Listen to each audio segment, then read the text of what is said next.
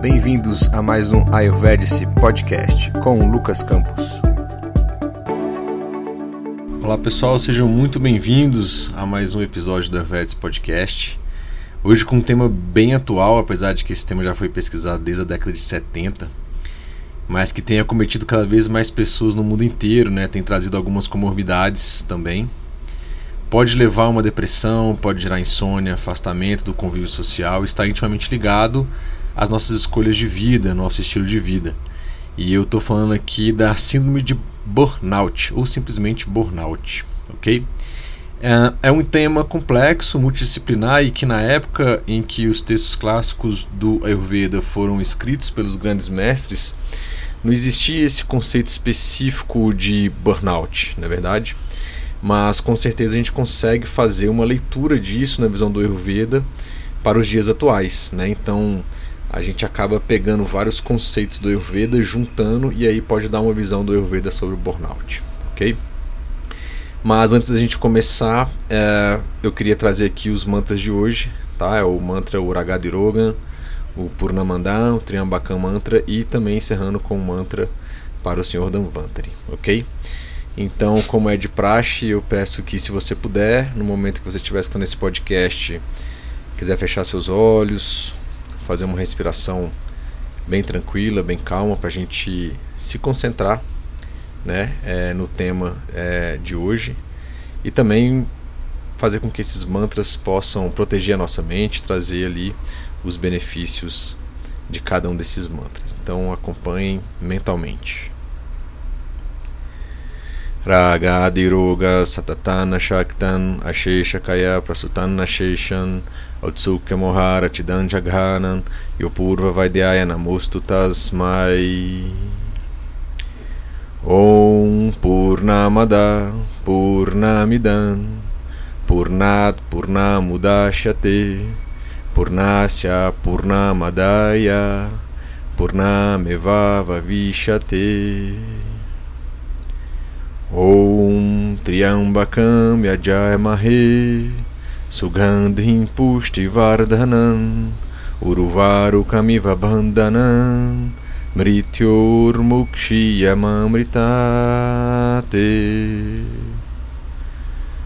Namami Danvantari Madridevam Shura Shurair Vandita Padapadma Loke Jiraruk Bhayamirutyanashanam Dataramishan Vividal Shadhinam Dataramishan Vividal Shadhinam Om Damvantaraye Namaha Namastê. Bom, pessoal, antes da gente começar, eu gostaria de falar para vocês que a gente vai estar estruturando o nosso podcast de hoje para ficar mais claro e mais organizado uh, em duas partes, basicamente, tá bom? Porque é um tema muito grande.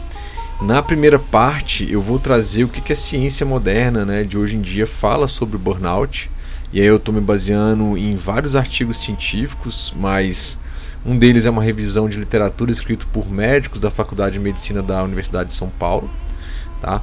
Outro é do Departamento de Neurociência e Saúde Mental da Faculdade de Medicina da Bahia, Universidade Federal da Bahia. Além disso, tem um artigo que está na página do Ministério da Saúde aqui do Brasil, tá? Também tem uma publicação da Escola de Medicina de Harvard, tá bom? Onde a ideia é trazer o conceito, é, assim, quais são os sintomas e as causas na visão da ciência moderna, assim também como o conceito, tá bom? E caso qualquer pessoa que esteja escutando o podcast queira as referências exatas, eu, eu uso outros ainda, tá? No total, pessoal, são, foram mais de 20 coisas que eu li, que eu busquei para estudar. Então, caso alguém esteja escutando e queira saber exatamente quais são as referências, eu tenho isso aqui guardado, é, citado aqui no texto que eu escrevo mesmo, tá bom? E eu posso passar para vocês. É mais rápido mandar uma direct message ali pelo Instagram ou pode mandar um e-mail para contato@ayurvedes.net. Geralmente eu respondo mais rápido aí pelas redes sociais, tá bom? Lá no perfil do Ayurvedes também tem um link que se você clicar nele tem uma opção de de consulta, de marcar consulta, mas se você quiser simplesmente o, é, as referências, ele vai abrir um zap, você pode mandar o zap por ali que eu respondo também, tá bom? Bom, na segunda parte ali do nosso podcast, ah, baseado ali na, na, na descrição do que é burnout, nas causas, nos sintomas, a gente vai fazer uma correlação de como a Ayurveda vê tudo isso. Né, classificar isso em relação ao do, aos doshas do corpo, aos subdoshas, né, aos doshas mentais também, rajas e tamas, bem como colocar assim quais que seriam possibilidades de abordagens de estilo de vida, de alimentação, né, de mantras, etc., que podem contribuir ali para, é, para se prevenir né, ou para apoiar ali quem esteja passando por um estado de burnout mas dentro do contexto do Ayurveda sendo aplicado no Brasil, que é como uma prática integrativa e complementar ao tratamento principal, tá bom? Eu preciso lembrar aqui para você que está escutando esse episódio, né? E que aqui não é uma consulta com um profissional de saúde, apesar de eu ser de um profissional formado em nutrição, sou nutricionista, e nem tenho a pretensão de diagnosticar ou passar nenhum tratamento aqui pelo podcast, tá bom? Até porque nutricionista não diagnostica doenças, aí são os médicos, tá bom? Então somente é importante procurar um profissional de saúde, né? É muito importante, sempre importante procurar um profissional de saúde sempre que você precisar. E se você já estiver é, com acompanhamento com qualquer profissional de saúde, você mantém esse tratamento indicado por ele, tá bom? Aqui não visa substituir nada. Um disclaimer aqui, né? Veja bem. E lembrar que o diagnóstico de burnout é feito por um médico psiquiatra, né? Com o apoio ali de um psicólogo também, é, de acordo com o que está no site do Ministério da Saúde, tá bom? Bom, vamos começar então, parte 1, definição. O que é a síndrome de burnout? Burnout foi pesquisado inicialmente pelos psicólogos Herbert Freudenberg e Christina Maslach, tá? Mas o conceito de burnout de fato só veio ali inicialmente em 1974 pelo Herbert Freudenberg, que é um psicólogo americano que trabalhava em um centro de atendimento a drogados. E aí Freudenberg é, observou que muitos dos voluntários e também dos profissionais do centro que trabalhavam em longas horas, em turnos frequentes, lidavam com situações emocionalmente intensas, estavam sofrendo de exaustão emocional despersonalização e diminuição do desempenho profissional. Então, desde então, o termo burnout, é, burnout se tornou mais amplamente utilizado e estudado em muitas áreas, incluindo a psicologia, a medicina, a enfermagem e outras profissões também de cuidado, tá? bem como em outras áreas da vida em que as pessoas podem experimentar altos níveis de estresse prolongado, prolongado como a educação, o ambiente corporativo como um todo também, ou seja, os trabalhos, os locais de trabalho. Cabe lembrar aqui que o burnout é, não é exclusivo de uma profissão ou setor específico e pode afetar qualquer pessoa em qualquer nível de trabalho ou atividade que ela esteja envolvida. Obviamente que naquelas áreas ali onde a gente falou dos cuidados para com o próximo, etc., pode haver um índice maior de burnout, mas em qualquer ambiente laboral é possível que a pessoa esteja sujeita a ter algum burnout. Né? Algum não, a ter burnout. Dessa forma, eu quero trazer aqui para vocês as definições que eu encontrei sobre burnout, tá? Que podem ter leves variações, mas no fundo levam a um significado em comum, tá bom? Então eu vou colocar aqui, primeiro lugar, onde eu peguei a definição de burnout, site do Ministério da Saúde aqui do Brasil, tá bom? E lá está escrito assim, tá? Estou citando o site literalmente. Síndrome de burnout ou síndrome do esgotamento profissional é um distúrbio emocional com sintomas de exaustão, exaustão extrema, estresse e esgotamento físico resultante de situações de trabalho desgastante, que demandam muita competitividade ou responsabilidade. A principal causa da doença é justamente o excesso de trabalho. Definição 2. Classificação Internacional de Doenças, CID 10 e 11 citando: Burnout é uma síndrome conceituada como resultante do estresse crônico no local de trabalho que não foi gerenciado com sucesso. Terceiro significado: Revista Brasileira de Medicina do Trabalho. Definição: O termo burnout, de origem inglesa, designa algo que deixou de funcionar por exaustão de energia. Pode-se dizer que o termo descreve uma síndrome com características associadas que representam uma resposta aos estressores laborais crônicos. E tem um artigo também no site do Hospital Albert Einstein que coloca o seguinte: definição. O termo burnout vem do inglês e pode ser traduzido como, entre aspas, apagar, no sentido de esgotar, de não conseguir mais cumprir as funções que foram determinadas. A síndrome de burnout não é, desculpem, a síndrome de burnout não é necessariamente uma doença, mas sim uma alteração de cunho psicológico que está relacionada com a exaustão física e mental, por isso ela também é conhecida como síndrome do esgotamento profissional. E o artigo de revisão da literatura da Faculdade de Medicina da USP, da Universidade de São Paulo, cita que é, a definição de burnout é: o termo burnout é definido segundo um jargão inglês, como aquilo que deixou de funcionar por absoluta falta de energia. Metaforicamente, é aquilo ou aquele que chegou ao seu limite, com grande prejuízo em seu desempenho físico ou mental. Bom, Cabe lembrar que aqui no Brasil, o decreto 3048 de 6 de maio de 99 aprovou o regulamento da Previdência Social e em seu anexo 2 trata dos agentes patogênicos causadores de doenças profissionais. O item 12 da tabela de transtornos mentais e do comportamento relacionados ao trabalho, que está no grupo 5 da Classificação Internacional das Doenças, CID-10, cita, abre aspas, sensação de estar acabado, abre aspas, síndrome de burnout, síndrome do esgotamento profissional, como sinônimo de burnout, que no CID-10 recebe o código Z73.0. A síndrome de burnout também, pessoal, está incluída na 11ª revisão da Classificação Internacional de Doenças, CID-11, como um fenômeno ocupacional, ou seja, vinculado ao trabalho. Não é classificada como uma condição de saúde, é descrita no capítulo, entre aspas, fatores que influenciam o estado de saúde ou o contato com o serviço de saúde, fecha aspas, que inclui razões pelas quais as pessoas entram em contato com, com o serviço de saúde, mas que não são classificadas como doença ou condição de saúde, tá bom? E aí eu volto para citar novamente o artigo da Faculdade de Medicina de São Paulo, é, que é, eles falam o seguinte, abre aspas, a síndrome de burnout é um processo iniciado com ex excessivos e prolongados níveis de estresse, tensão, no trabalho, tá? Pontuem bem, é no trabalho. Para o diagnóstico existem quatro concepções teóricas baseadas na possível etiologia da síndrome: clínica, sociopatológica, organizacional e sociohistórica, ok? A mais utilizada nos estudos atuais é a concepção sociopatológica. Nela, as características individuais associadas às do ambiente de trabalho propiciariam o aparecimento dos fatores multidimensionais da síndrome: exaustão emocional, distanciamento afetivo, baixa realização profissional. Fecha aspas. Percebam que tanto na classificação internacional de doenças, CID-10 ou 11, quanto na definição não fala apenas a palavra burnout sozinha, mas insere a palavra síndrome, é, ficando na verdade como síndrome de burnout. E aí eu fui pesquisar o que, que a palavra síndrome quer dizer, pessoal. No contexto de saúde, diz que é um conjunto de sinais e sintomas observáveis em vários processos patológicos diferentes e sem uma causa específica. Complementando, é denominada síndrome a condição clínica caracterizada pela reunião de sintomas ou sinais ligados a mais de uma causa.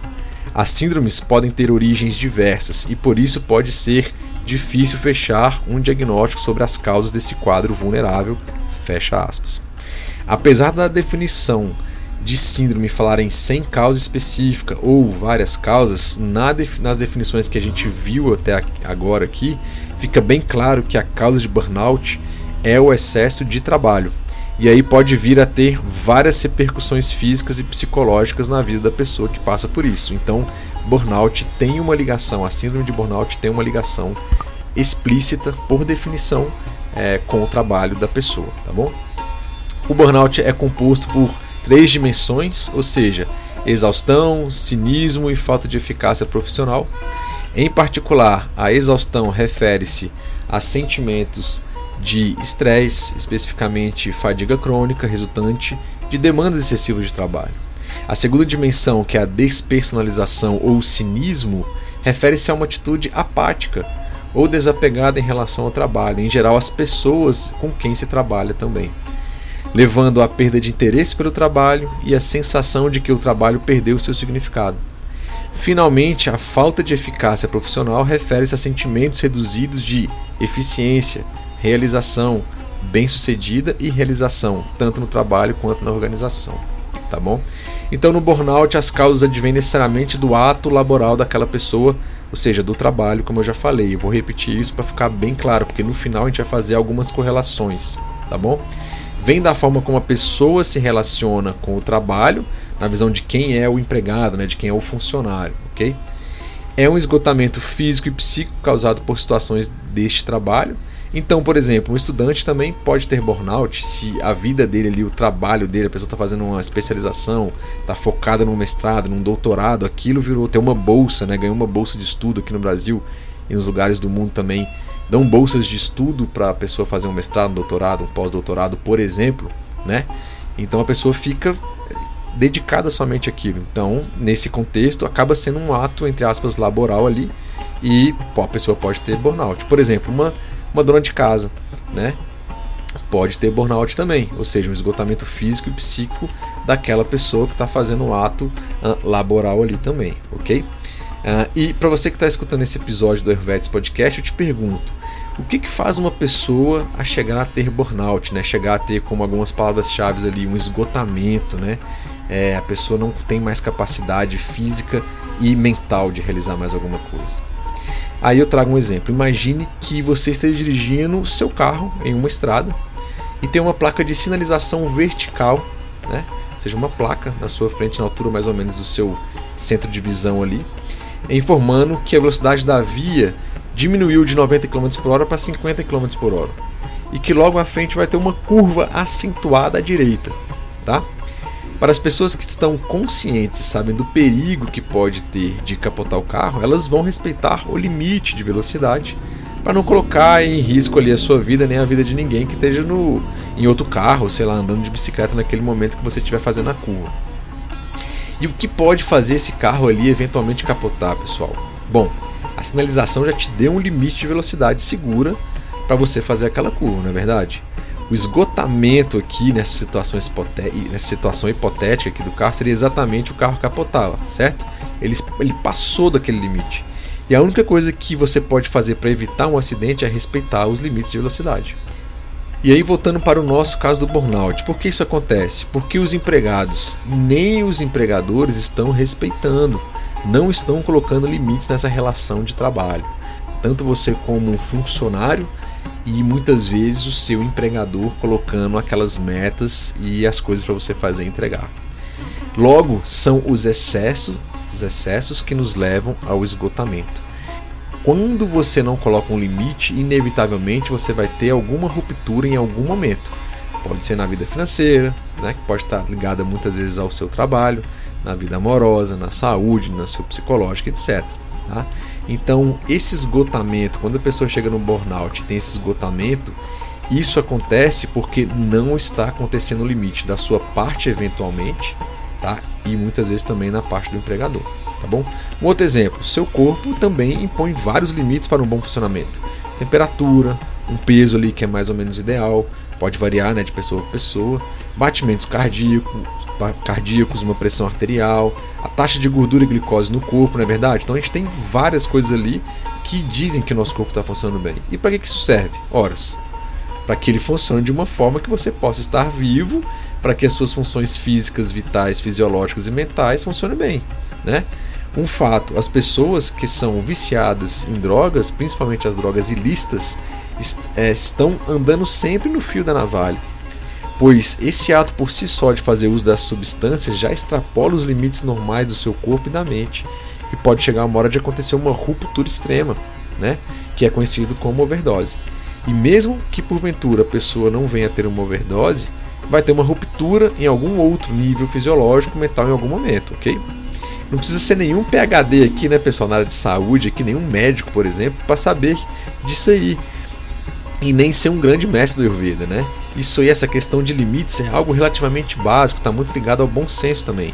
Então essa mesma ideia serve também para as pessoas que têm compulsão alimentar, por exemplo, puxando aqui para nutrição, síndrome do comer noturno e alguns outros distúrbios alimentares que acabam tendo também uma, entre aspas, overdose de comida e pode gerar alguns desequilíbrios. Então, ou seja, tudo na vida tem que ter um limite. Se a gente não tiver um limite, a gente vai chegar a um esgotamento. E aqui, como nosso tema é burnout, a gente está falando de esgotamento devido às situações de trabalho. E olha que interessante.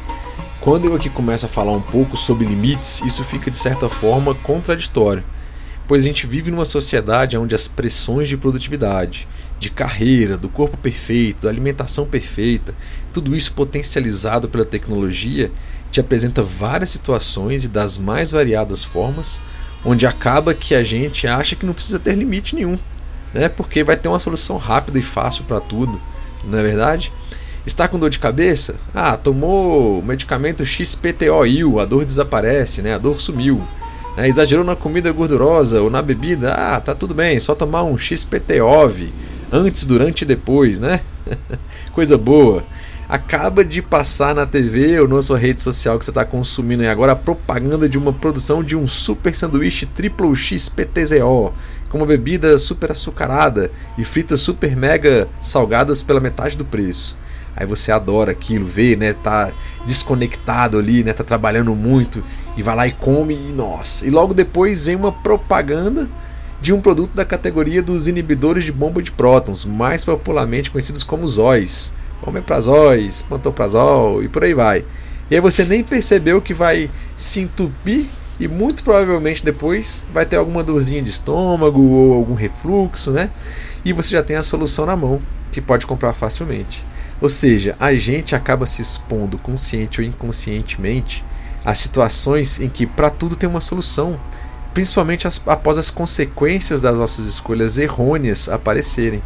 E ainda achamos que podemos manter nosso estilo de vida maluco, desenfreado, sem limites, e que as coisas vão se resolver quando na verdade não é bem isso que acontece. E esse estilo de vida no qual a grande maioria de nós estamos inseridos, pessoal, vai só nos confundindo cada vez mais e nos dando uma falsa sensação de liberdade, quando na verdade você está ficando cada vez mais preso nessa roda, nesse ciclo vicioso aí, onde é mais fácil deixar os problemas acontecerem e cuidar simplesmente das consequências. Né? E o burnout tem muito a ver com isso. Você vai deixando aquele estresse do trabalho acumular, acumular, acumular, acumular, acumular, e uma hora seu corpo vai desligar, sua mente também. A gente vai ver isso em detalhes. E o que é interessante é ver em algumas situações quando a gente para um pouco para refletir, fazer um auto inventário de como a gente está levando a nossa vida, e se a gente chega a uma conclusão de que precisamos desacelerar um pouco, descansar um pouco mais, muitas vezes somos cobrados. Aí vem alguém e fala: Mas como assim? Você não aceitou aquele outro emprego de noite? Né? Aquele novo plantão? É aquele hospital que você gostava de trabalhar? Ou é aquele carro que você queria ter? Vai aumentar a sua renda, né? Você vai poder comprar aquele carro, vai poder viajar, vai poder comprar um apartamento novo, ou qualquer outra coisa que você queira que é um desejo né, do seu ego. Né? Então agora não vai fazer mais nada, né? A pessoa já trabalha o dia inteiro, de noite, se dedica mais a uma, quer se dedicar a uma vida saudável mais, e aí já começa a cobrar algo como se a pessoa fosse desleixada, preguiçosa, já não, já não fizesse nada, né? Já, já perceberam isso? Já passaram por isso? Faz algum sentido para algum de vocês? Já aconteceu com algum de vocês isso aí? Se tiver aí, coloca um comentário depois e deixa aí nas redes sociais.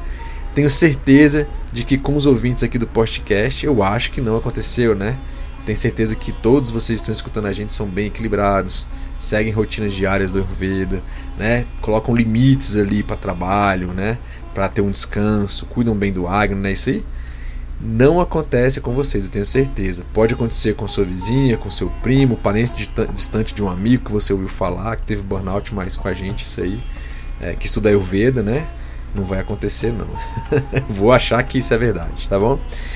Mas olha só, mas quando a pessoa está lá com alguma idade na vida adulta, né?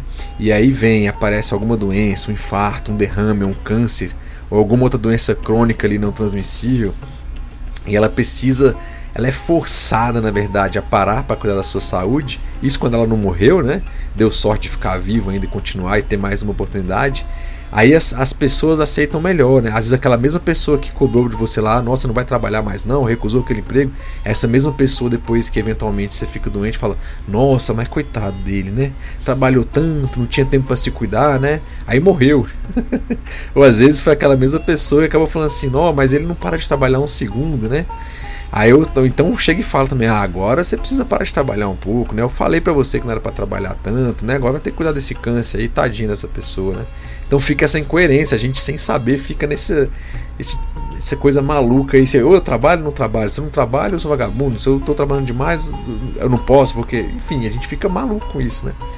E para muitas pessoas, quando acontece isso, de fato, é alguma coisa grave de saúde, elas muitas vezes também não conseguem mais parar de trabalho, né? Aí vem aquelas pessoas que são workaholic que eles falam, né? Tem vício pelo trabalho.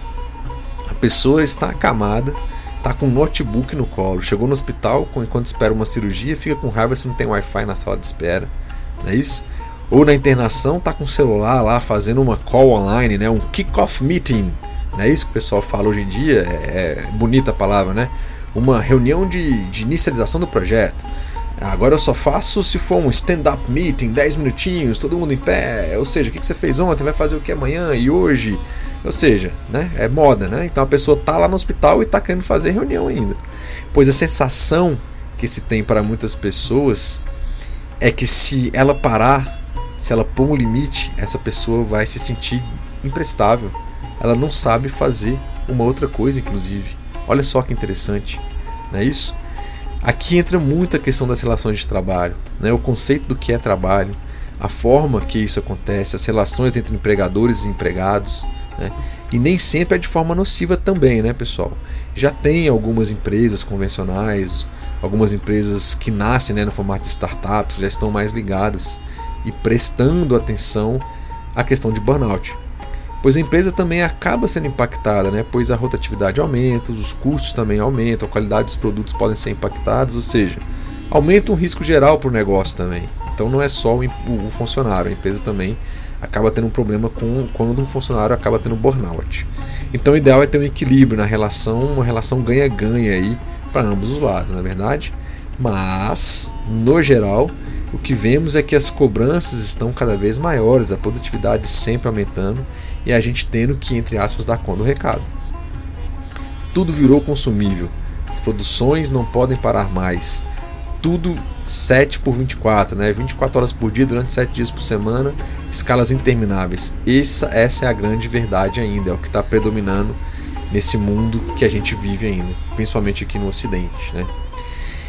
E aí é que eu acho que acontece a, entre aspas, a, a autoescravidão da vida moderna no sentido de que você se escraviza né, com um consenso mútuo e estimulado pela sociedade como um todo e se cobra de uma forma que não pode parar mais, não pode errar mais, senão é um incompetente, senão não bate a meta, senão você vai ser colocado para escanteio no banco de reservas, né? ou será demitido e vai ficar sem trabalho, não é verdade? Eu vim da área de tecnologia, pessoal, atuo também ainda na área de tecnologia é, mais atualmente no governo federal, mas eu já fui de iniciativa privada, né? E para quem eventualmente já ouviu falar, é, eu já trabalhei em fábrica de software, pessoal. E é bem puxado mesmo, muito assim, é algo que eu particularmente quase cheguei a ter uma situação de burnout. Eu conheço vários amigos que tiveram vários problemas de saúde, de pressão, de, enfim, alguns passaram realmente grandes problemas.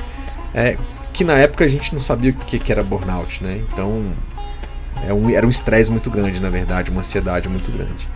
É, não cheguei a, a, ter o burnout em si, mas fiquei num nível de estresse e ansiedade razoavelmente grande. Isso aí foi antes de eu entrar pro, pro governo, né? Então tem mais de, de 12 anos atrás.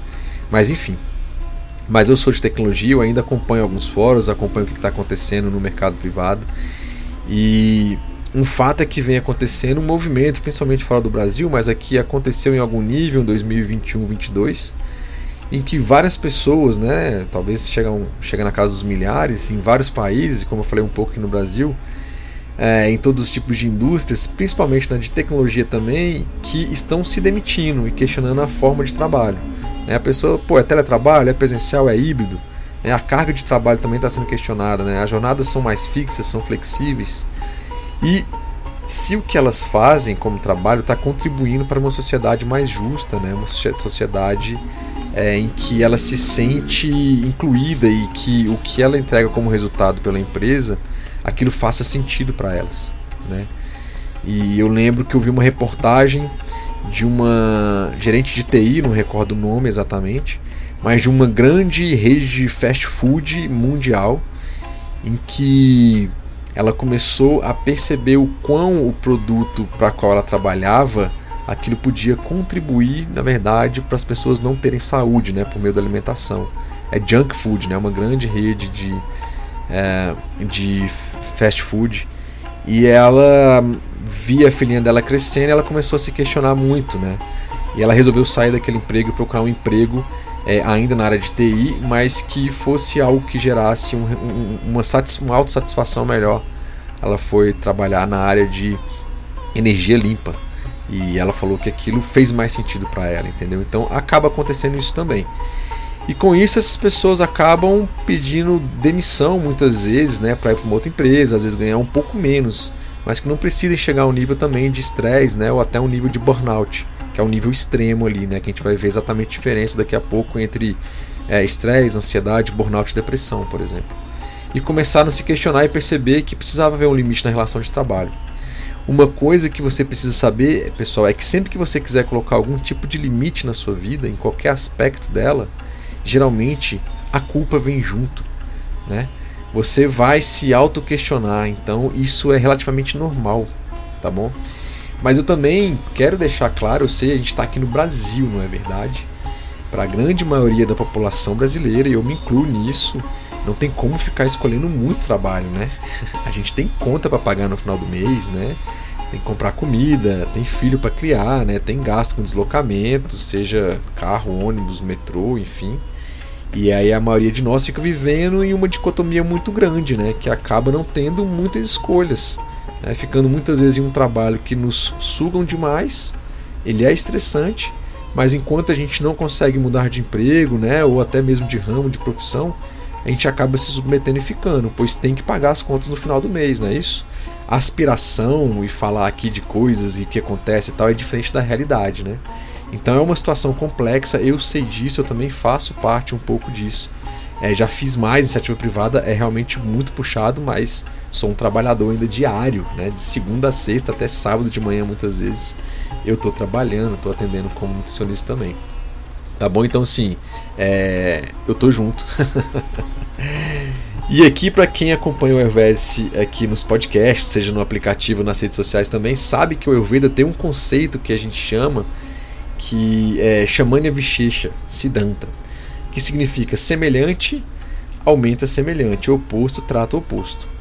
E como já vimos o conceito de burnout, né?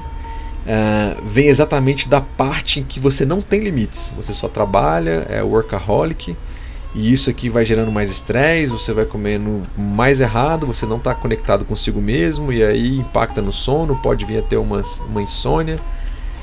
Dificilmente faz atividade física porque está trabalhando demais, e isso só vai alimentando esse ciclo vicioso, né? E aí é aquela história, o semelhante aumenta semelhante. Quanto mais você está estressado, as chances de você tomar decisões que te estressam ainda mais é grande. E isso vai aumentando o potinho do estresse. Né? O potinho de comer errado, o potinho de não fazer atividade física. E isso vai aumentando, aumentando, aumentando. Até que chega uma hora que acontece uma decisão inconsciente da sua mente e do seu corpo físico juntos, dizendo meio que assim: ó, a gente já está dando vários sinais e sintomas, mas você continua desconectado de si mesmo, você não está respeitando os limites que você tem de forma consciente, então só nos resta te desligar. E aí, aonde acontece o que a gente viu lá nos, nas definições, uma exaustão extrema física e psicológica. Aqui é aplicado o princípio do oposto tá, trata o oposto, no sentido de que se a gente foi feito para viver no ritmo de exemplo que eu coloquei, a pessoa estava indo para o lado oposto, ela estava se autodestruindo ali, né? Então você meio que é forçado a desligar. E aí vai acontecer uma estafa tão grande que você não consegue fazer mais nada ok? É o, o exemplo que a gente pode colocar, entender essa ideia aí? Do ponto de muito trabalho, muito movimento, muito estresse, chegando a um burnout, você vai para o lado oposto, que é meio que forçado, que é o que? Parar, desligar. Muitas vezes deitado numa cama, seja em casa após alguma consulta médica, afastado do trabalho, ou no hospital, dependendo do que você desenvolveu, para você poder se recuperar, rever algumas coisas no seu ritmo de vida, nesse caso aqui, muito vinculado ao trabalho. Né? Na verdade, no burnout a ligação disso é o trabalho. E é o que eu já falei algumas vezes, e anota aí se você perdeu. Abre aspas. Se você não tem tempo para cuidar um pouquinho todos os dias da sua saúde, em algum momento da sua vida você vai ser obrigado a parar para cuidar da doença. E muitas vezes é bem mais doloroso, tanto fisicamente quanto mentalmente e às vezes também financeiramente. E atinge muito mais pessoas ao seu redor, não é verdade? E nesse sentido, o Ayurveda, junto com as técnicas do yoga, dão um show incalculável aqui para você lidar com tudo isso aí, no sentido da prevenção de lidar, de lidar com é, essa culpa de às vezes ter que fazer um, slow, um slowdown, né, de acalmar um pouco o ritmo se desligar um pouco dessa mente, né? Em que aquele macaquinho aí tá pulando de galho em galho e te cobrando cada vez mais. Ou pelo, pelo menos ter um pouco mais de consciência de quem você é, quais são os seus padrões, como lidar é, é, disso, né? Com isso da melhor forma, né? Mas especificamente sobre esse ponto de como é que o Ayurveda pode ajudar a prevenir o burnout, né? Ou lidar um pouco com ele é, complementar o tratamento multidisciplinar que é necessário para essa, essas pessoas que estão passando por isso, eu vou falar na parte 2 do nosso podcast. E assim, pessoal, pelas minhas experiências de atendimento aqui como nutricionista, terapeuta ayurvédico, o, o, o que eu vejo assim que é um grande problema realmente, por isso que eu decidi falar sobre burnout, eu comecei a ler sobre burnout em 2022 o que eu vejo é que realmente as pessoas estão tendo muitos problemas relativamente simples, estão no início, ainda não é uma doença geralmente, ainda está na parte do sistema gastrointestinal, a pessoa está com a cefaleia ou está muito constipada. E aí na consulta você começa a conversar com a pessoa e fazer aquela anamnese, etc e tal, e você vai ver que a pessoa está extremamente atolada de trabalho, ela não tem tempo para se cuidar. Entende? E, e, se colocou numa situação, muitas vezes não é culpa de, dessa pessoa, tá? É, aqui não é julgamento nenhum, cada um tem os seus problemas para se resolver, como eu falei, a gente tem conta para pagar. Mas aí quando você começa a colocar coisas pequenas para aquela pessoa inserir no estilo de vida dela, que pode, vai, pode não, vai fazer toda a diferença dentro de pouco tempo, é, as pessoas muitas vezes não conseguem.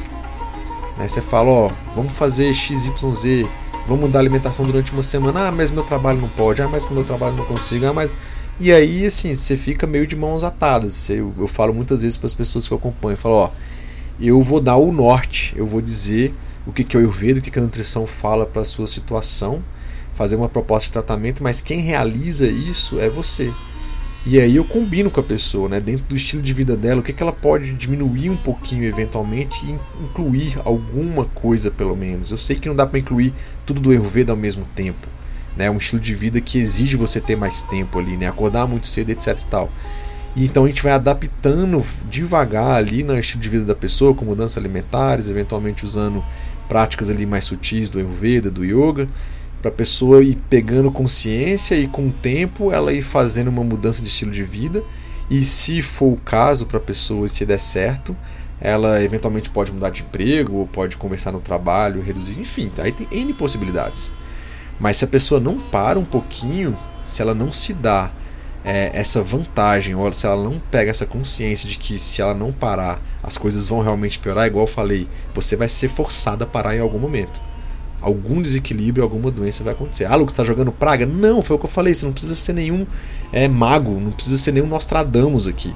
É pelo estilo de vida, pelo acúmulo de estresse que vai acontecendo, é algo natural. Você está aumentando o potinho do estresse até chegar a um burnout, onde você vai se desligar ou vai ser desligado, tá bom? E a gente vai ver daqui agora no nosso próximo tópico que é, os sintomas não são legais, pessoal. Por isso que eu falo assim, a gente precisa fazer um pouquinho cada dia, prestar atenção em nós mesmos e para a gente poder ter saúde, né? E uma longa vida. O Ayurveda é a ciência da longa vida, mas com saúde. O que, que adianta você chegar aos 90 anos, mas desde os 70 até os 90, ou seja, 20 anos, você ficou acamado, né? É, é bem melhor você chegar aos 90 anos o mais lúcido, né, lúcida, com uma capacidade cognitiva boa, é, podendo ainda aproveitar o que tem de bom ali nessa fase ali da é, é, na talvez a terceira fase da vida que se fala, né, independente da idade da pessoa. Isso sim, você vai aproveitar a sua família, vai ver talvez seus filhos, seus netos, bisnetos crescerem, eventualmente vai poder viajar, fazer o que você quer, né? E terminar a vida ali é, de uma forma o mais saudável possível. Ah, a minha avó, por exemplo, parte de mãe, ela faleceu dormindo. Acordou, tomou café, conversou um pouquinho e foi embora. Cara, isso é um grande privilégio. isso é, para mim, é um grande privilégio. Ela, tipo, não morreu de ataque cardíaco, ela não morreu de um câncer, ela não morreu de etc e tal, tá? É, não estou dizendo que quem morre disso não foi uma pessoa boa nem nada, tá? Não vamos confundir as coisas. Estou dizendo assim que, querendo ou não, ela teve um estilo de vida que levou a ela a ter uma morte razoavelmente bem tranquila, bem tranquila mesmo, tá? E para mim, eu, Lucas, eu acho que isso é, cara, uma dádiva. Isso é uma. Seria uma honra, na verdade, poder, sei lá, morrer dormindo, né? A pessoa dormiu e, enfim, foi embora. Bom, mas vamos continuar aqui, tá? É só essa mensagem que eu quero deixar para vocês. Eu acho que é muito importante a gente falar sobre isso, tá? A gente pensar a respeito disso, trazer isso aqui é, dentro do contexto do yoga, do Ayurveda é, mesmo como eu disse, o Ayurveda não tem nenhum parágrafo do, dos livros de doenças dentro dos textos clássicos assim: vamos falar agora sobre burnout. Qual é a causa? Qual é a consequência? Eles não têm isso, porque naquela época não tinha. Eu vou falar um pouquinho disso na parte 2. Mas, voltando aqui, quais são os sintomas que a ciência moderna aqui, a medicina, a psicologia, os estudiosos de burnout é, falam que podem é, ser sintomas de burnout? Então, de acordo com essas fontes que eu usei para estudar e escrever esse podcast, os sintomas mais comuns de burnout são cansaço excessivo, seja físico ou mental, dor de cabeça frequente, alterações no apetite, né? Então, já dando um spoiler aqui, seu Agni vai estar desequilibrado, né? E pode acontecer de, eventualmente, a pessoa desenvolver algum transtorno alimentar ou voltar a ter algum transtorno, caso ela já teve no passado como por exemplo bulimia, síndrome do comer noturno, anorexia nervosa, etc. Problemas gastrointestinais, né? Se ter o acne ali atrapalhou, gastrointestinal pode acontecer. Né? Dificuldade de evacuação, pode ter gastrite, pode ter refluxo, pode ter eventualmente algum tipo de, de câncer na região gastrointestinal. Alterações no padrão de sono, podendo chegar ao extremo da insônia, dificuldade de concentração, fadiga, pressão alta, dores musculares, alteração dos batimentos cardíacos, né, taquicardia, sentimento, ó, ali era mais fisiológico, físico, agora vai a parte mais sentimental, de percepção, que é o que? Sentimento de exaustão ou esgotamento de energia, sentimento de fracasso e insegurança, sentimento de derrota né, e desesperança, sentimento de incompetência, alterações repentinas de humor, aumento do distanciamento mental do próprio trabalho ou sentimentos de negativismo ou cinismo constantes relacionados ao próprio trabalho e a redução da eficácia profissional.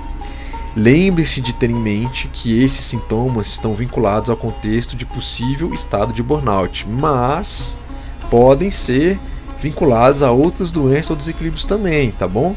Além disso, esses sintomas surgem de forma leve, mas tendem a piorar com o passar dos dias, com o passar do tempo. Por essa razão, muitas pessoas acham que pode ser algo passageiro, mas tem que ficar de olho. Para evitar problemas mais sérios e complicados da doença, então vai ser fundamental buscar um apoio profissional assim que notar um ou mais sinais desse aí. Pode ser algo realmente passageiro, mas por outro lado também, se você está numa situação no seu trabalho que o negócio está muito estressante, com muita ansiedade, pode ser sinalzinho aí, ligar o alerta que pode desencadear numa síndrome de burnout eventualmente, ok? E aí, nesse caso, é o que eu falei, busque ajuda profissional especializada, tá bom? A gente viu quais são os sintomas, agora quais são as causas, né? Ou seja, o que é o fator causal, o que, que gera o burnout. A gente sabe que para resolver qualquer problema em nossas vidas, em qualquer esfera, pessoal, profissional, financeiro, de saúde, de relacionamento, a gente deve saber qual é a causa daquilo, né, que está gerando aquele desequilíbrio e cessar, parar aquela causa, senão o problema continua. Óbvio que, sei lá, se você já está com uma doença instalada, você pode ver qual é a causa e não fazer mais, mas se a doença está instalada, já tem, a gente também tem que tratar a doença que está ali, né? Então a medicina moderna lida com isso aí de forma excelente, né, das mais variadas doenças. O Ayurveda, mais na Índia, também atua com isso, mas aqui no Brasil é mais no sentido de prática integrativa e complementar e de prevenção, tá legal? E no Ayurveda, a causa é chamada de reto, a palavra reto, H-E-T-U. Tem outros sinônimos também, mas reto significa exatamente a causa ou um fator causal.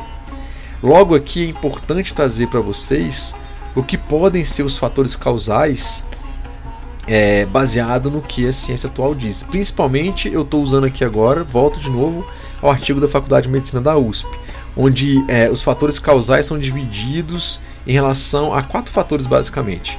Os fatores organizacionais, né, o, como a empresa funciona, etc. Os fatores individuais, os fatores laborais, ou seja, como é que o seu trabalho de fato é executado no dia a dia, e também fatores sociais ao seu redor. O que que esse artigo, esse estudo falou de fatores organizacionais, pessoal? Ele fala o seguinte: é, são é, dentro de fatores organizacionais ele coloca um, dois, três, quatro, cinco, seis fatores, sete fatores. Então, ó, eu vou falar qual é o fator e as possíveis consequências. Olha que legal, ele dá qual é a causa dentro de fator organizacional e a possível consequência. Então agora eu estou lendo, tá? Eu estou pegando realmente do artigo. Uh, aí ele coloca, primeiro fator, burocracia, ou seja, excesso, ou seja, excesso de normas. Quais são as possíveis consequências? Impede a autonomia, a participação criativa e, portanto, a tomada de decisões. As atividades são realizadas lentamente, demandando muito tempo e muita energia por parte da equipe ou do indivíduo na sua manutenção. Exemplo: tempo gasto para preenchimento de formulários e relatórios, participações em reuniões administrativas, tá bom? Outro fator aqui ainda dentro de fatores organizacionais falta de autonomia, impossibilidade de tomar decisões sem ter que consultar ou obter autorização de outrem. Né? Isso traz impossibilidade de liberdade de ação e independência profissional. ok? Normas institucionais muito rígidas. Consequência: impede que o trabalhador atinja a autonomia e o sentir-se no controle das suas tarefas. Outro, mudanças organizacionais frequentes alterações frequentes de regras e normas. O que, que isso vai gerar? Provoca insegurança, é, predispondo o funcionário a erros. Outro fator, falta de confiança, respeito e consideração entre os membros da sua equipe, da equipe da pessoa. Isso vai provocar o que? Consequência? Provoca um clima social prejudicial a todos os envolvidos. Outro fator, comunicação ineficiente. Isso provoca distorções e lentificação na disseminação da informação. Outro, impossibilidade de ascender na carreira, de melhorar sua remuneração, de reconhecimento do seu trabalho, entre outros. Isso pode gerar, provocar é, grande desestímulo no trabalho. E aí tem o ambiente físico e seus riscos, incluindo o calor, o frio, os ruídos excessivos, a iluminação insuficiente, pouca higiene, né? Alto risco tóxico, né? ou até de vida, né? É, além também do acúmulo de tarefas por um mesmo indivíduo, né? convive também com colegas afetados pela síndrome. Isso aí vai gerar sentimentos de ansiedade, medo e incompetência. Tá? Então, dentro, dentre os fatores organizacionais, as causas que podem gerar um burnout é isso aí: burocracia, falta de autonomia, ok?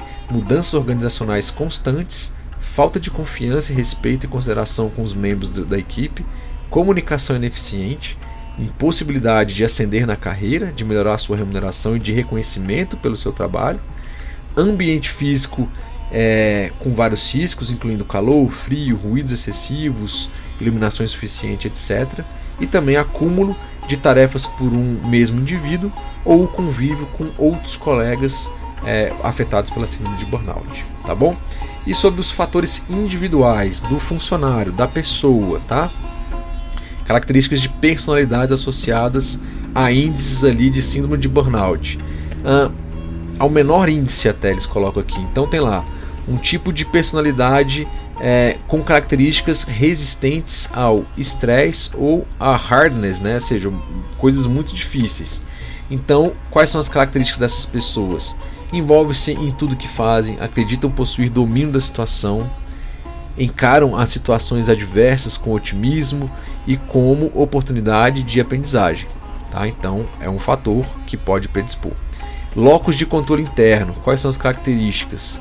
Responsabilizam-se pelos sucessos de sua própria vida, sendo estes encarados como consequências das suas habilidades e seus esforços, ok?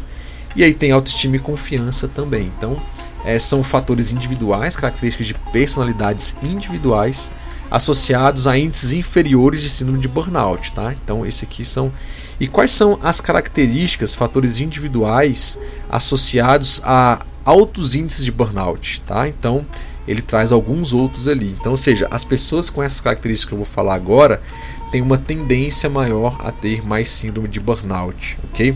Então, ó, padrão de personalidade. Qual é a característica?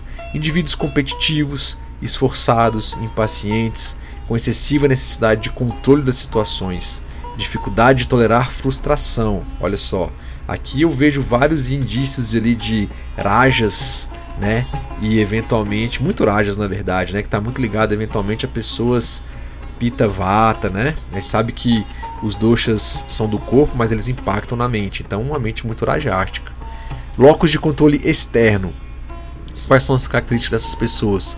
Consideram, consideram que suas possibilidades e acontecimentos de vida são consequentes à capacidade de outros à sorte ou ao destino. Então, as pessoas que acham que as coisas acontecem por um acaso, né, o destino, sorte, tem essa predisposição maior.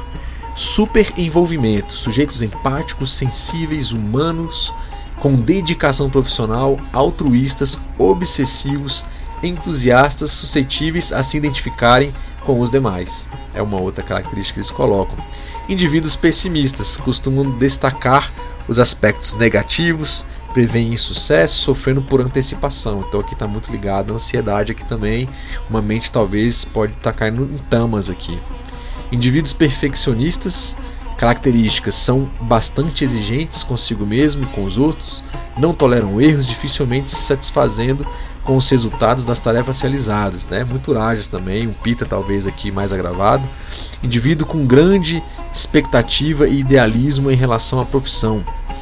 Característica: pode deixar de ser realistas, tendo grandes chances de se decepcionarem. Se associado ao otimismo, pode levar a baixos índices de burnout. Olha aqui, ó, é algumas referências. Indivíduos controladores são inseguros, preocupam-se excessivamente, têm dificuldade em delegar tarefas e, trabalha, e trabalhar em grupo. É outra característica. Indivíduos passivos demais mantêm-se na defensiva e tendem à evitação diante de dificuldades. Então, aquelas pessoas também que sempre se afastam, não querem fazer nada, né? Então, fica aí com. Tem uma característica também de alto índice de, uh, de burnout. Gênero, olha só que eles colocam aqui também. As mulheres apresentam maior pontuação em exaustão emocional, os homens em despersonalização. Tá? Nível educacional: indivíduos com níveis mais elevados têm tendência a ter mais burnout. Olha que interessante. Hein?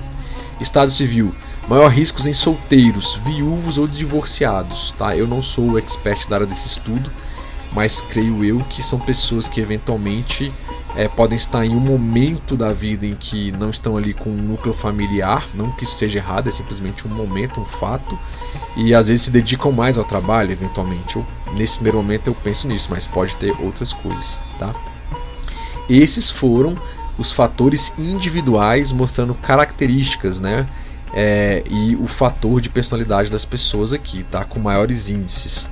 Agora tem os fatores laborais, características do trabalho associados ao índice superior de síndrome de burnout. Então, quais são esses fatores das características do trabalho que a pessoa realiza associados a altos índices de burnout, tá? Vamos ver aqui. Sobrecarga é esse fator.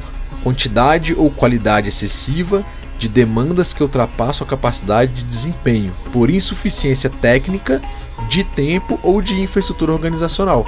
A pessoa, às vezes, seu chefe pode, seu superior pode te pedir alguma coisa, é muita coisa para você entregar no prazo que pediu, às vezes você até sabe fazer, mas não dá tempo, e isso pode gerar um. pode desencadear, a gente vai ver mais na frente, um estresse, uma ansiedade e eventualmente desencadear um burnout, né? Ou você não tem infraestrutura organizacional para executar aquele projeto, aquela tarefa, né? pediu para você, vou chutar alguma coisa aqui para você uh, fazer um novo tipo de motor, mas não tem a, as coisas para você montar aquele motor. Você consegue fazer no máximo um estudo, mas não consegue fazer um protótipo funcional para ver se o motor vai funcionar.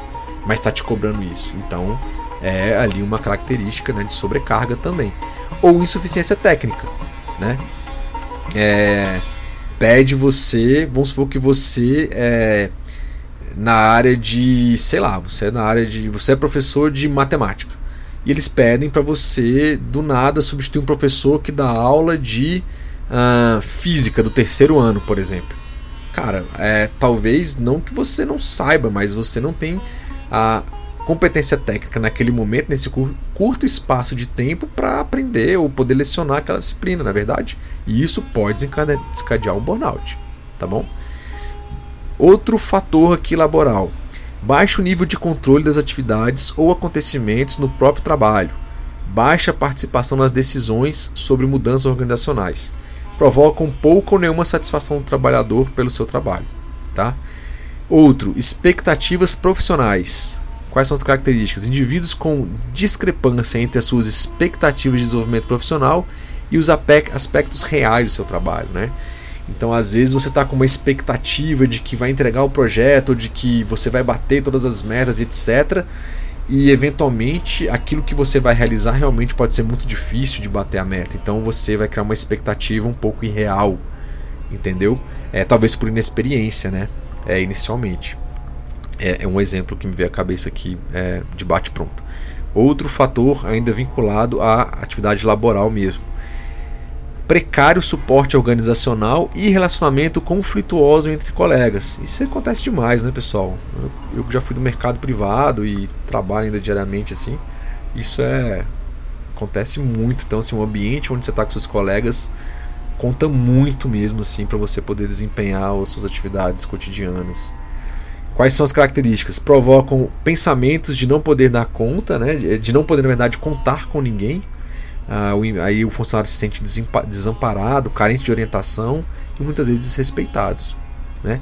O quadro piora na presença de indivíduos competitivos, distantes, excessivamente críticos ou preguiçosos. Imagina só, você está numa equipe é, onde eventualmente tem uma sobrecarga, né? Mas aí o relacionamento da equipe não tá legal e você tem lá ainda pessoas que são muito competitivas, são muito distantes, excessivamente críticas ou aqueles preguiçosos, né? Então você se sente totalmente desamparado, acha que não vai conseguir ali é, executar aquela tarefa. Então isso é um grande fator ali é, que pode também desencadear um burnout. O tipo de ocupação é um outro fator, é maior em relação aos cuidados em geral, então aos cuidadores. Então eles falam que as profissões onde envolvem cuidado com o próximo, e aí geralmente o pessoal de saúde, né, talvez é da educação também, né, são os que têm uma maior predisposição. Mas como a gente falou, pela, por definição, qualquer profissão pode estar sujeita a um burnout. Outro fator ainda, aspectos laborais, relação muito próxima e intensa do trabalhador com as pessoas que deve atender responsabilidade sobre a vida de outrem, né? Ah, e aí os exemplos, cuidadores de deficientes mentais, de AIDS, de Alzheimer, então muitas vezes se o profissional ele não souber diferenciar o que é pessoal do que é profissional, eles acabam se envolvendo demais, né? E nas nossas formações a gente é treinado para isso, né? Para tem técnicas e tem formas de você saber lidar com isso e a experiência também do dia a dia você vai ganhando. Mas olha só que interessante, é um fator que eles colocam aqui. Conflitos de papel. O papel, conjunto de funções, expectativas e, e, e condutas que uma pessoa deve desempenhar em seu trabalho. O conflito de papel, embate entre informações e expectativas do trabalhador sobre o seu desempenho em um determinado cargo ou função na instituição.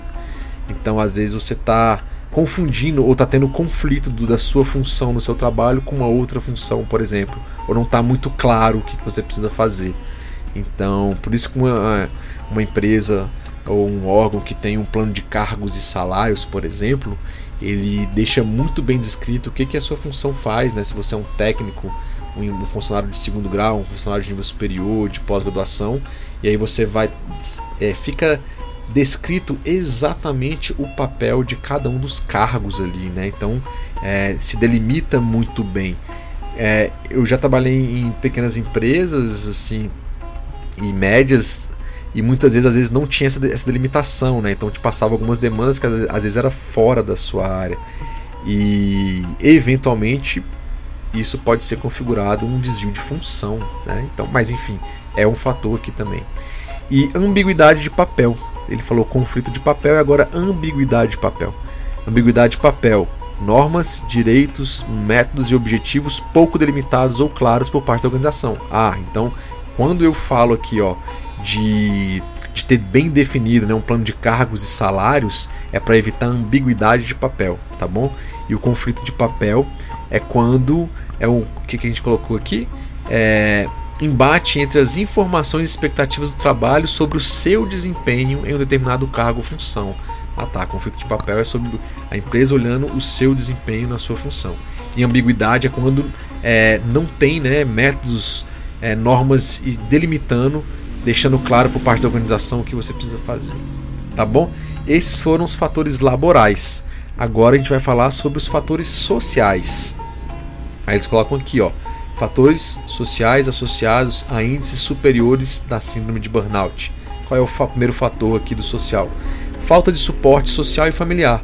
Características: impede o indivíduo de contar com colegas, amigos de confiança e familiares.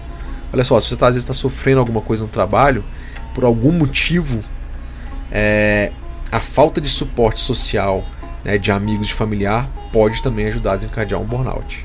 Né? Manutenção do prestígio social em oposição à baixa salarial que envolve determinada profissão, ou seja, característica o indivíduo busca vários empregos, surgindo sobrecarga de trabalho e, consequentemente, pouco tempo para descanso e lazer, para a atualização profissional, levando à insatisfação e à insegurança nas suas atividades desempenhadas. Então, olha só, às vezes a pessoa quer manter o prestígio, né? a posição né? em oposição à baixa salarial. Não, eu não posso diminuir meu padrão, eu vou arrumar um outro emprego. Né? Ou aquele exemplo que eu dei: chega alguém e fala, ah, mas por que você não aceitou aquele outro emprego? aquele outro cargo lá, né? e aí a pessoa se atola, não é verdade? Um terceiro e último fator aqui é com relação a essa a fatores sociais, valores e normas culturais. Característica que é podem incrementar ou não o impacto dos agentes estressores ou no desencadeamento do burnout, né? Então, dependendo do aonde você está envolvido, as, as normas e, e, culturais tem muito a ver talvez com a uh, com que a sociedade onde você vive, o ciclo de amizade, etc. É, como as pessoas pensam e isso pode incrementar ou não, né? Tem lugares em que é muito claro que você não precisa trabalhar demais e não faz sentido, né? Aquilo é um pouco meio cultural. Em outros lugares, na verdade, eles sugerem que quanto mais você trabalhar, mais acumular e etc. Mesmo que venha até um burnout, mesmo que essas pessoas nem saibam o que é um burnout, é, vale a pena, né? É conquistar o mais rápido possível. Você é jovem, dos seus 20 aos seus 50 anos, tem que trabalhar o máximo possível, energia máxima, produza, conquista tudo que você quiser, o máximo para depois você descansar, né? É, quando na verdade, se você consegue ter uma qualidade de vida é, e desempenhar um papel, lembra do Dharma que a gente falou, os Purushartas, Arta, Dharma, Kama e Sukha, né? Arta conseguir as coisas de formas de forma legal, você precisa ter também ter karma, prazer na vida e no que você faz. E aqui entra a profissão também. Arta, karma. Uh, o outro, e nossa, falei os quatro aqui agora é, fugiu. Arta, Dharma. Ah, Arta, Dharma. Arta é fazer as coisas de forma legal. Dharma é fazer aquilo para que você veio fazer, é o seu dom, então pode estar vinculado à atividade laboral vamos supor, você é um cientista e, e gosta disso e está fazendo bem, as coisas estão fluindo. Eventualmente estresses vão acontecer, mas você consegue lidar bem com isso, é o seu Dharma. Né? Se você é um professor, qualquer profissão, tá pessoal? Aqui não tem distinção de nada. Né? O Kama, na verdade, é o terceiro, que é o prazer no que você faz, além do prazer sexual, o prazer da vida. E o Sukha, né, que é felicidade. Né? Então são os quatro Purushartas. Então esses valores e normas culturais aqui sociais que a gente está vendo é, esses quatro puruchatas, dependendo de onde você vive, né, até no Brasil tem diferenças culturais, isso pode influenciar mais ou menos ali, tá bom? Então aqui, pessoal, fica claro que são pelo menos quatro fatores causais. É, Levando-se em consideração aqui, eu considerei o meu principal artigo para esse podcast, que é o da Faculdade de Medicina da USP, tá? E se os fatores causais são múltiplos, pessoal, as abordagens de tratamento também são múltiplas, né? Levando-se em consideração os sintomas de cada pessoa, né, que são também variados. Além disso, os profissionais envolvidos também são múltiplos, tá bom? Um outro tópico que eu acho muito interessante, né, que é o seguinte, assim, qual a diferença, né, ou qual a relação, na verdade, entre uh, burnout, depressão, ansiedade e estresse? Que eu fui lendo os artigos, eu vi que alguém falava um pouco de ansiedade, e ansiedade pode gerar não sei o que. O estresse também pode estar vinculado ao burnout. Ele pode gerar uma depressão, ou depressão é burnout. Cara, aí começou a me dar um nó e é um questionamento que eu me fiz, né? Assim, real, realmente uma curiosidade, né, ao estudar um pouquinho mais sobre burnout para escrever esse podcast. Então, qual a diferença em relação com estresse e depressão, por exemplo, né? E, e burnout, tudo isso aí. E aí, nesse para esse tópico aqui, só para você ver, para esse tópico eu achei mais três outros artigos. Né? O primeiro deles foi publicado no jornal chamado Frontiers in Psychology. o título é The Relationship Between Burnout, Depression and Anxiety né, uma revisão sistemática aqui, uma revisão de meta-análise. O outro foi Stress, Burnout, Anxiety and Depression Among Teachers, ou seja, como é, a ansiedade, o burnout, a ansiedade e a depressão está vinculado aos professores. E aí tem lá um Burnout and Depression in Portuguese Healthcare Workers during the COVID-19 Pandemic. Né? Então foi é, também publicado em uma outra revista. Então eu li esses três artigos e trouxe um compilado do que eles falam sobre essa relação e possíveis diferenças, tá?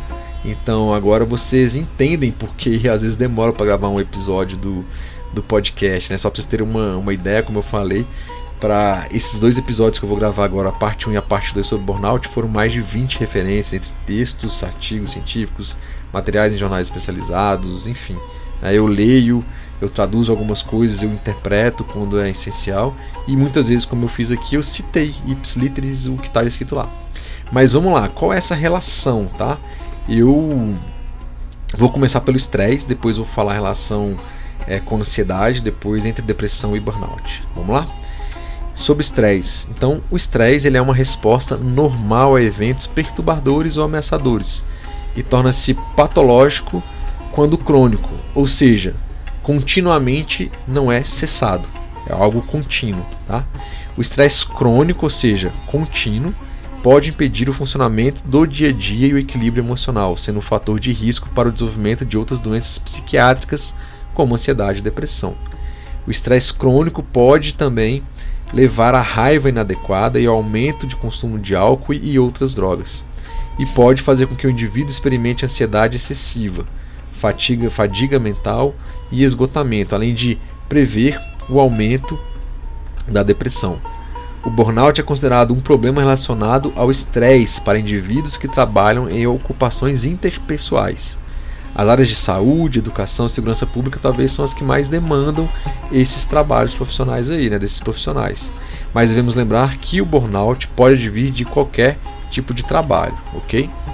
Então, até aqui, temos que o estresse crônico vinculado ao trabalho é um fator causal para que seja desencadeado um possível burnout, sendo que o estresse nesse contexto está vinculado àquelas quatro dimensões que falamos: fatores organizacionais, individuais e fatores laborais e sociais, tá? E ansiedade nisso agora, né? Tem o estresse com burnout e ansiedade e burnout. Né? Aí você fala, pô, Lucas, mas tá complexificando demais esse podcast, né? Mas aqui, pessoal, é necessário, pois se a gente é, não esmiuçar isso aí, fica difícil depois a gente correlacionar corretamente com o Ayurveda, né? A forma mais assertiva possível. E eu gosto dessas temáticas também, então eu dou uma leve aprofundada e uma nerdeada de leve, tá? Mas vamos lá. A ansiedade é uma condição psicológica comum que atua como um fator protetor contra situações ameaçadoras. ameaçadoras. No entanto, a ansiedade prolongada pode resultar em sofrimento psicológico que afeta o funcionamento diário de um indivíduo. Alguns pesquisadores sugerem que o estresse ocupacional pode de fato ser um fator de risco para sintomas de ansiedade.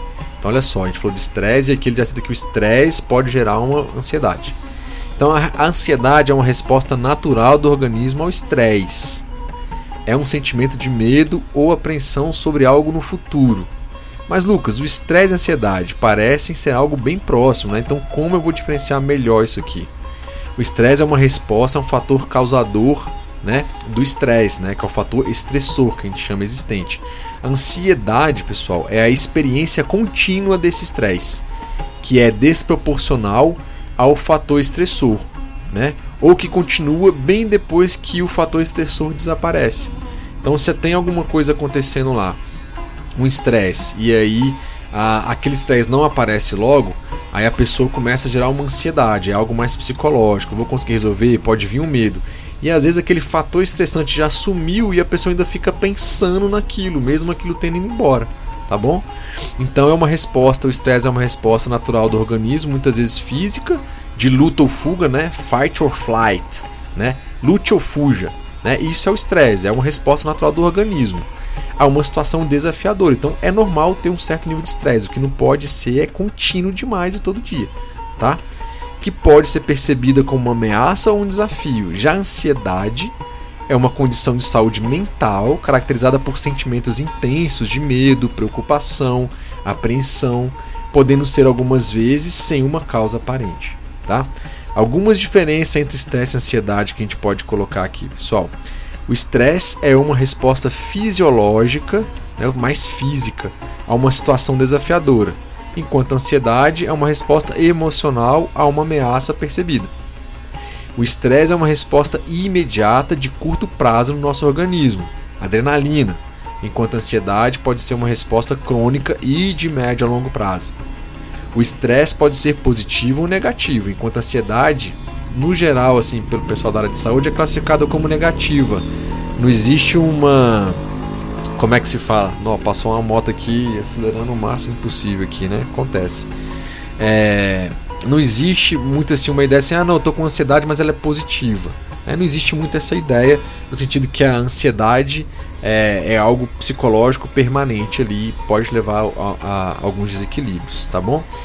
No entanto, o estresse pode levar à ansiedade, se a pessoa não conseguir lidar adequadamente com situações desafiadoras e, se, se ela se sentir constantemente sobrecarregada e ameaçada. Por outro lado, a ansiedade pode causar um estresse crônico se a pessoa estiver constantemente preocupada, tensa, apreensiva em relação ao futuro. Entenderam a ideia? Então, sim, basicamente um caminho seria assim: estresse, não conseguir lidar com estresse, pode vir algo psicológico que é ansiedade, aí pode vir medo, preocupação e apreensão se aquele estresse passou e a pessoa ali é, continuou ansiosa e não conseguiu resolver aquilo, pode retornar para um estresse. Então, aquele estado mental pode gerar é, coisas físicas, como taquicardia, a questão de pressão, etc. Então, assim, um estresse pode gerar uma ansiedade, uma ansiedade pode gerar um estresse. E ambos esses dois aí podem desencadear um burnout tá bom? Tá interessante isso aqui. Eu peguei dos artigos, tá, pessoal? Então, vamos falar então agora e a correlação entre depressão e burnout. Existe? Bom, inicialmente eu, Lucas aqui lendo e, pô, pensando sobre, eu achei que a depressão vinha após a pessoa entrar em um estado de burnout. Na minha visão inicial, qual era o caminho, assim, né? É, é, sou de TI, da área de exata, assim, tá, então como é que acontece? Qual é o passo a passo? Qual é o algoritmo do burnout? Eu pensava que era assim: estresse crônico no ambiente de trabalho, que aí poderia levar a pessoa é, para um quadro de ansiedade também crônica que ela não resolveu, e aí, devido a essas duas junções de estresse e ansiedade, vai desencadear um burnout, e a pessoa ficando no burnout, ela vai ter depressão. Mas aí, pessoal, estudando, eu vi que há discordância entre os pesquisadores que estudam burnout sobre se há uma sobreposição entre burnout e depressão ou se uma coisa vem depois da outra. Entendem isso?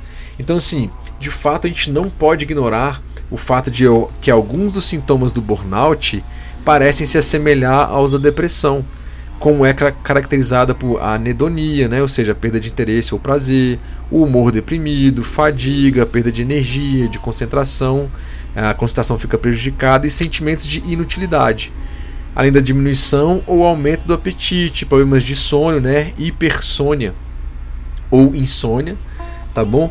E eventualmente ideação suicida. E aí esse foi isso que foi colocado pela Associação Americana de Psiquiatria.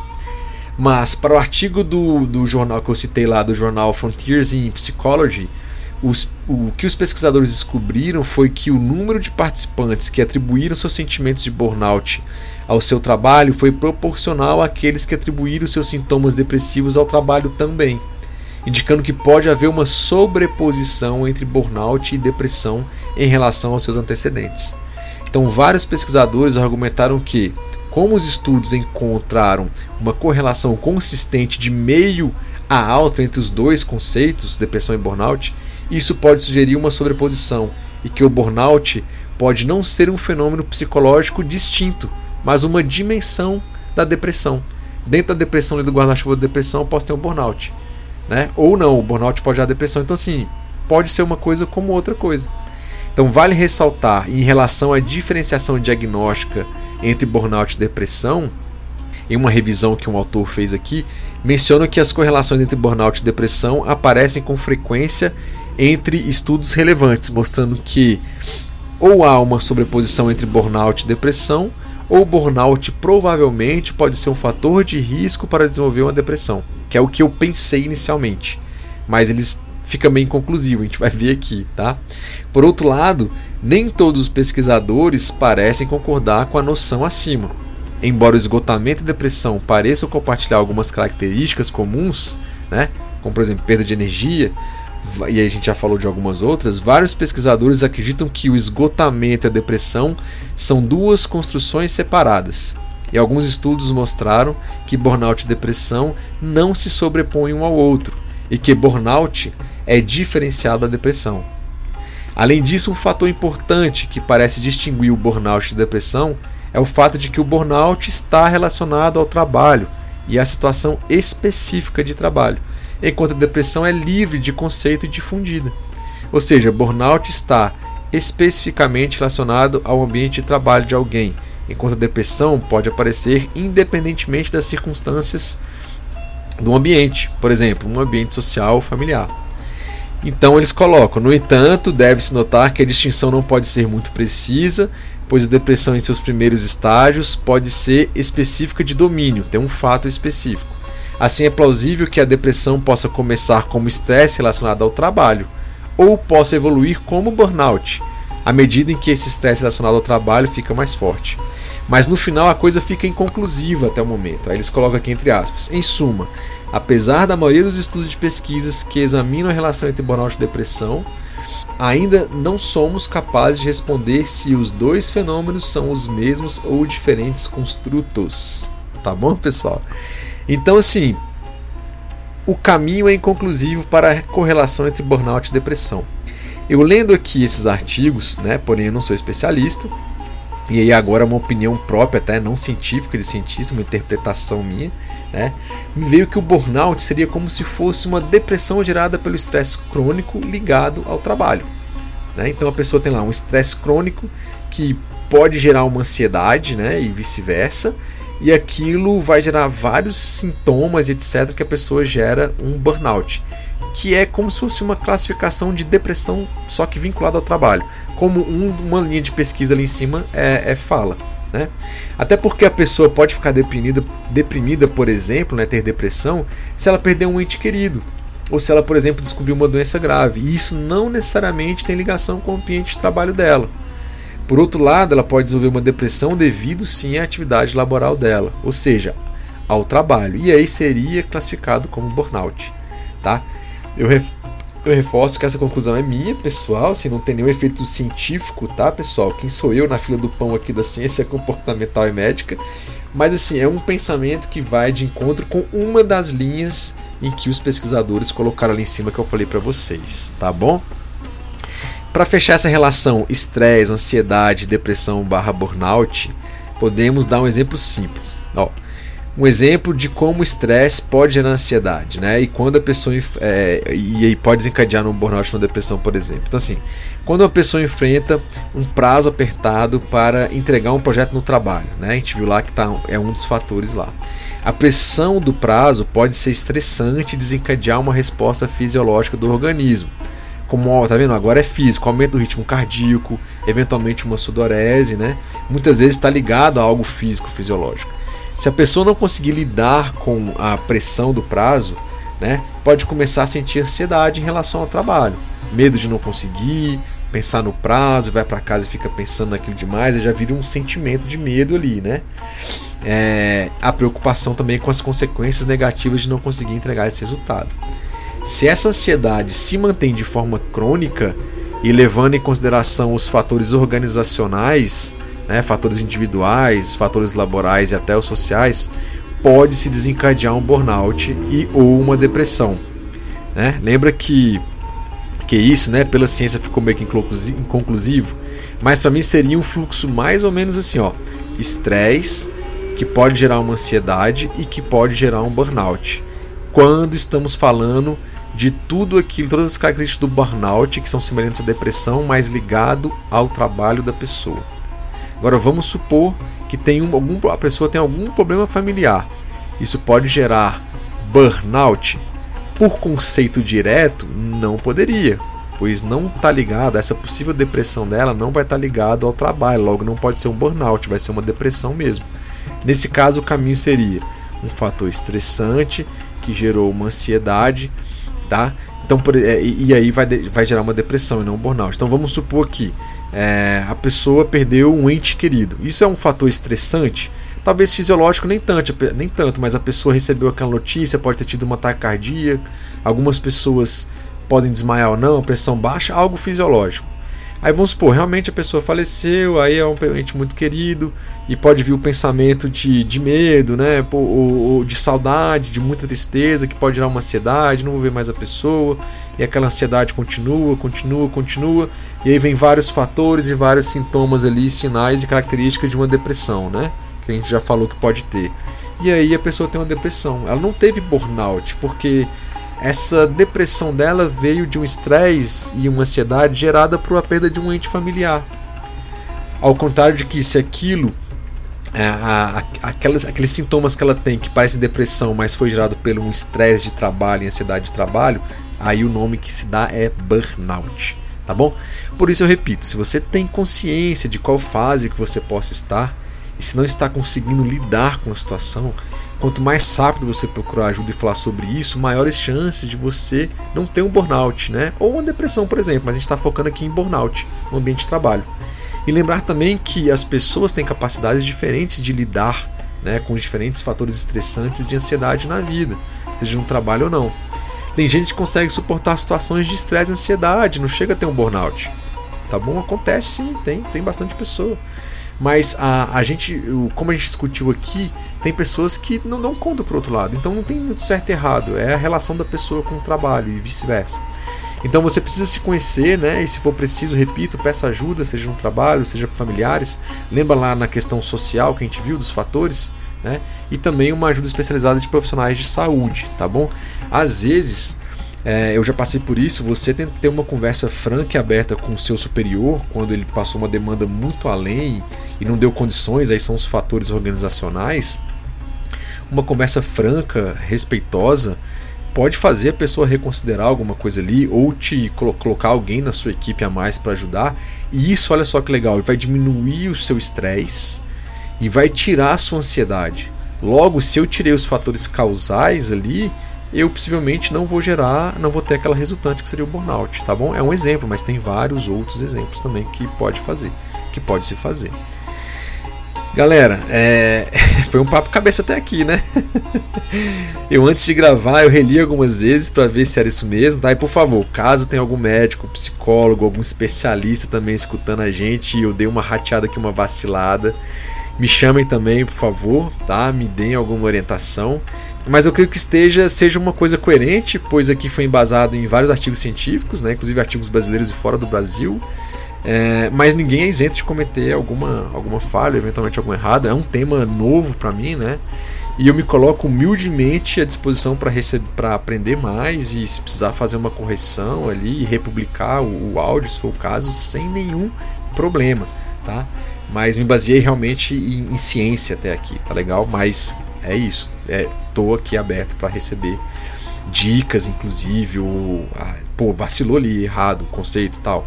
Se aconteceu, pô, me diga, me dá uma referência que a gente, na maior humildade, a gente vai é, corrigir isso aí, publicar e divulgar, óbvio, tá bom?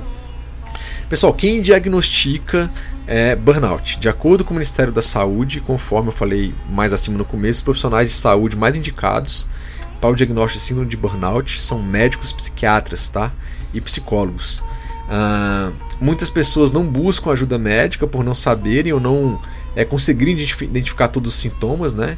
E por muitas vezes acabam negligenciando a situação sem saber que algo mais sério pode estar acontecendo, né? Às vezes você teve uma ansiedade grave no trabalho e foi para o médico. Aí, não, doutor, que foi uma reunião que eu tive e tal. Ele acha que foi só daquela reunião específica, né, que aconteceu. Mas se não for um, um, um profissional de saúde capacitado, em fazer uma anamnese, né, numa consulta mais aprofundada, entender qual é o seu contexto de, né, de vida, de trabalho ali, de, de laboral, é, ele não, às vezes não vai ter indícios. E se você, e óbvio, você não sabe muitas vezes o que, que era burnout, você não vai chegar para ele, doutor. Eu escutei o Hermetis Podcast e não pode ser um burnout, talvez, doutor, porque está muito ligado ao meu trabalho. É esses os fatores estressantes, eu estou com ansiedade, estresse, eu acho, eu escutei. E assim, o que, que, que o senhor, o que, que você acha, né? O doutor, a doutora lá, é, que pode ser, tem a ver, não tem? Aí ele é o grande especialista e ele vai te encaminhar e diagnosticar de fato, né? Psicólogo também ali, etc. É, amigos próximos familiares podem ser bons pilares no início, né? Tá, tá vinculado àquele fator lá social, né? Que é um fator causal se você não tivesse esse apoio, né? Ajudando a pessoa a reconhecer os sinais de que precisa de ajuda. No âmbito aqui, olha só que legal, galera. Mais uma vez o SUS aqui, tá? No âmbito do SUS, Sistema Único de Saúde Brasileiro, olha o nosso SUS mais uma vez aí. A Rede de Atenção Psicossocial, RAPS está apta a oferecer de forma integral e gratuita todo o tratamento, desde o diagnóstico até o tratamento medicamentoso, se for o caso. Os Centros de Atenção Psicossocial, um dos serviços que compõem as, as RAPs, são os lugares, os lugares mais indicados caso você queira procurar ajuda pelo SUS, tá pessoal? Então, assim, sensacional. Uh, eventualmente talvez não funcione como a gente gostaria, mas eu quero dizer que o nosso SUS então tem um, um, é uma forma de apoio completa, gratuita que você pode ter acesso também. É mais uma possibilidade, uma grande possibilidade na verdade, né? Geralmente essas RAPs ali, é, esse núcleo de atenção psicossocial, é, eles têm vários profissionais atuando em conjunto, né? E muitas vezes discutem os casos em conjunto e aí você consegue ter uma abordagem mais é, é, integrativa ali, né, de vários, visão de vários profissionais, ok? Mais diagnóstico médico, tá? E pelo site do Ministério da Saúde, médico, psiquiatra e psicólogo, ok? Uh, e o tratamento? O tratamento da... É, assim, galera, hoje só porque eu resolvi gravar um podcast, né? Porque geralmente estava fazendo algumas, algumas micro lives no Insta, tirava o áudio e colocava como podcast. Mas hoje parece que especificamente como eu resolvi fazer um podcast aqui gravado é, ao vivo aqui da minha gravação, todas as motos do Distrito Federal resolveram passar aqui na, na área onde eu moro, que é uma área de boa, mas deve ter acontecido algum acidente em algum lugar que está bem garrafado, então a galera está desviando, eu acho, o trânsito. Assim, é, mais aqui embaixo, e se você estiver escutando barulho de moto aí, paciência, já tem uma hora e 27 gravação, 20 e tantos lá. Não vou regravar por causa do barulhinho da moto, beleza? Vamos lá. Uh, a gente estava falando indo para tratamentos. O tratamento da síndrome de burnout é feito basicamente com psicoterapia, mas também pode haver medicamentos envolvidos, se for o caso, eventualmente antidepressivos ou ansiolíticos, e no caso quem receita medicações são médicos, né? É, e nesses casos aqui médicos psiquiatras, se necessário.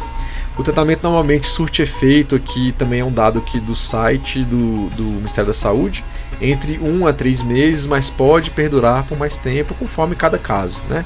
Mudanças nas condições de trabalho e principalmente mudanças de hábitos e estilos de vida são fundamentais. Bom, é aqui que o Ayurveda vai entrar muito para apoiar nessa mudança de estilo de vida, tá? Isso aqui é algo que a gente pode contribuir demais. E mudanças nas condições de trabalho, como eu falei, eventualmente você vai precisar é, ou ter uma conversa na, na sua empresa, né, ou mudar eventualmente ali de, enfim, é, pode ser várias coisas, né? O, o, problema lá, você vai ter que colocar o que você acha, é, você vai ter que falar com seus superiores e, enfim, ou se eventualmente você for um superior e vê que tem algum profissional ali e já está escutando isso, tenha empatia. Outra coisa que eles colocam, atividade física regular, exercícios de relaxamento né, devem ser rotineiros. Rotineiro vem de rotina.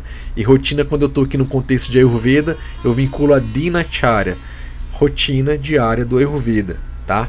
Nas minhas consultas é, ayurvédicas aqui, como nutricionista, é, eu passo coisas do Ayurveda que visam a colocar essas ideias de relaxamento com as técnicas do yoga. Vem pranayama, vem mantra, é, indico práticas de yoga e por aí vai, tá? Tem que ter higiene do sono e por aí vai, tá?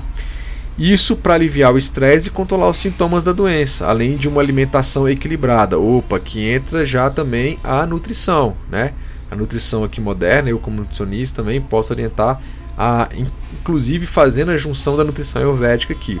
E um bom sono, olha só aqui nesse parágrafo que está no site do Ministério da Saúde, quando ele fala assim, é, rotina Dinacharya com Ayurveda, jogando a visão do Ayurveda aqui, Dinacharya do Ayurveda, tá? É, alimentação é um pilar da saúde. No Ayurveda a gente tem três pilares da saúde, a alimentação é um deles. E ele fala sono. Sono é o segundo pilar da saúde de acordo com o Ayurveda.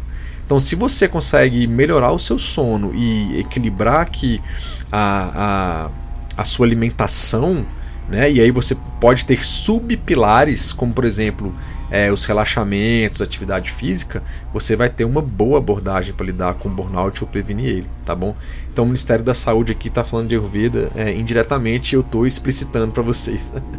bom, após o diagnóstico médico, é fortemente recomendado que a pessoa, se puder, tire férias, desenvolva atividades de lazer com pessoas próximas, amigos, familiares, em lugares abertos é, e por aí vai. E como eu falei, o Ayurveda tem muito a contribuir com essa parte de estilo de vida, né? E com três, com dois dos três pilares aqui para fazer isso acontecer também. Lembrando que o Ayurveda é reconhecido pelo Ministério da Saúde como uma prática integrativa e complementar no Brasil, né? Existe a PNPIX, Política Nacional de Práticas Integrativas e Complementares, o Ayurveda está lá explicitamente. Tá? No caso do Distrito Federal, tem a, a política distrital de práticas integrativas e complementares, e o Ayurveda também está lá. Eu sei de movimentos em vários lugares no SUS em unidades de atenção básica de saúde, em que alguns lugares já estão oferecendo serviços de Ayurveda também, né, como prática complementar. E como é que o Ayurveda de fato pode ajudar isso, Lucas? Bom, como eu falei para vocês, eu vou falar isso no episódio 2 aqui de Burnout na visão do Ayurveda. OK? Para a gente uh, poder encaminhar aqui, né, o último tópico aqui dessa primeira parte. E qual o impacto do burnout para as organizações, né, pessoal? A gente falou muito para as pessoas aqui, das pessoas, né, que realmente talvez seja o elo mais fraco ali e realmente precisam de mais atenção. Mas o artigo também, não só um, mas dois artigos falam um pouco disso, né? Vem o outro lado da moeda, né? Onde a coisa mais preciosa e importante que as organizações, sejam elas privadas ou governamentais, têm, né? independente do tamanho delas, da, da, área de atuação, são as pessoas, são os seus funcionários, os seus servidores, né? independente do cargo também. Pois são as pessoas que fazem a empresa funcionar, pessoal. Né? Elas que executam as atividades diárias, realizam os projetos, batem as metas, muitas vezes se realizam também. Né? Lembra que eu falei do Dharma? Né? Pois estão fazendo o que gostam, e com isso a empresa tem o seu retorno. Ou seja, ela consegue ter o lucro, né, aonde ela tem a capacidade de pagar seus funcionários, reinvestir alguma parte disso, né, para se manter viva também. E caso seus funcionários acabam tendo muito burnout, isso vai impactar com certeza nessa saúde da empresa como um todo. Então, se você é um empresário aqui, né, um chefe, um supervisor, um diretor, quem sabe o presidente de alguma empresa ou órgão público, né, é, e tá aqui, né, preocupado com, com com seu core business, né? Com, né? Assim que vocês falam, é, é pô, aquele ROI, o retorno, retorno sobre investimento que você planejou, não vai acontecer, pois as pessoas que trabalham na sua organização não terão a mesma produtividade, impactando nesse retorno, né, na saúde financeira da sua empresa e a sua empresa, o seu órgão vai estar ali em risco, né? Caso as pessoas é, tenham muita ansiedade, muito estresse e se chegar ao nível de burnout, o, o impacto, né, a rotatividade é, é muito alto também.